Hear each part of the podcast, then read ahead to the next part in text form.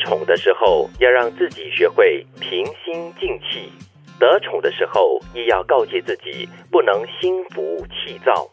刺绣便是如此，一个眼错，便是全局皆毁；一枚针鞋，恐怕扎伤的就是自己。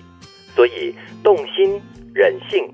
一步都不可以错，又是《如懿传》的金句，听起来好像步步为营哦。嗯，宫廷是这样子，宫廷很混乱的，难怪我不在宫廷，所以我不太敢走进后宫。哦，不会不会，你失宠的时候呢，只要学会平心静气，然后好好的呃什么？失宠的时候你不平心静气也很难啦啊！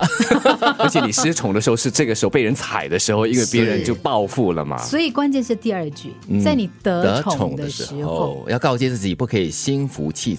心浮气躁的话呢，可能就会变得趾高气扬。对你可能在这个时候，你就会忘记要尊重别人啦，体谅别人啦，然后呢，就会开始对别人有一种所谓的打压的一些行为，就是得意忘形了。对，一句话。所以当你得宠的时候，这个时候就是你要建立良好的人际关系的时候。这个时候呢，先铺好你的人脉。当哪一天你真的失宠的时候，你就不会被他们踩。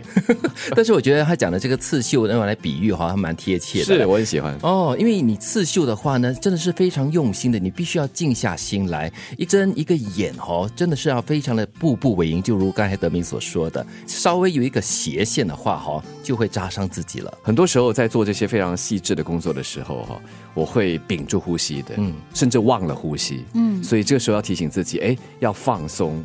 就好像人际关系一样，不管你失宠还是得宠的时候，如果是以这个步步为营的心态来对待的话，你就是真的是小心翼翼的那种。应该这个时候尝试学习轻松的、放松自在的去享受你的。得宠，又或者是静心的面对你的失宠，哇，蛮难做到的一个境界。当然难了，所以我才说嘛，这样的后宫的事情太复杂了，所以你不可以在后宫。但是，但是化为我们现代人的一种生活形态，或者在我们日常里面吧。所谓得宠，可能就是你很顺利的时候。对，在你很顺利的时候，在你可以拥有很多东西的时候，如果你能够记得说，哎，其实这些不是理所当然的，我也可能不会永远拥有这个东西。然后在这个过程当中，你更能够提醒自己去。去体谅跟照顾周边的一些人和事的话呢，我觉得它就体现了你的修养。对，其实失宠的时候，就是如我们在办公室或者是工作场合啦啊，如果你不受这个老板的赏识的话，不要紧，还是可以继续的默默的耕耘，总有一天你的努力会被看到。所以我们说的是一颗平凡心，嗯，是这样子嘛？不管你是得宠还是失宠，如果是一颗平凡心的话，我在想应该还可以在里面呃游刃有余。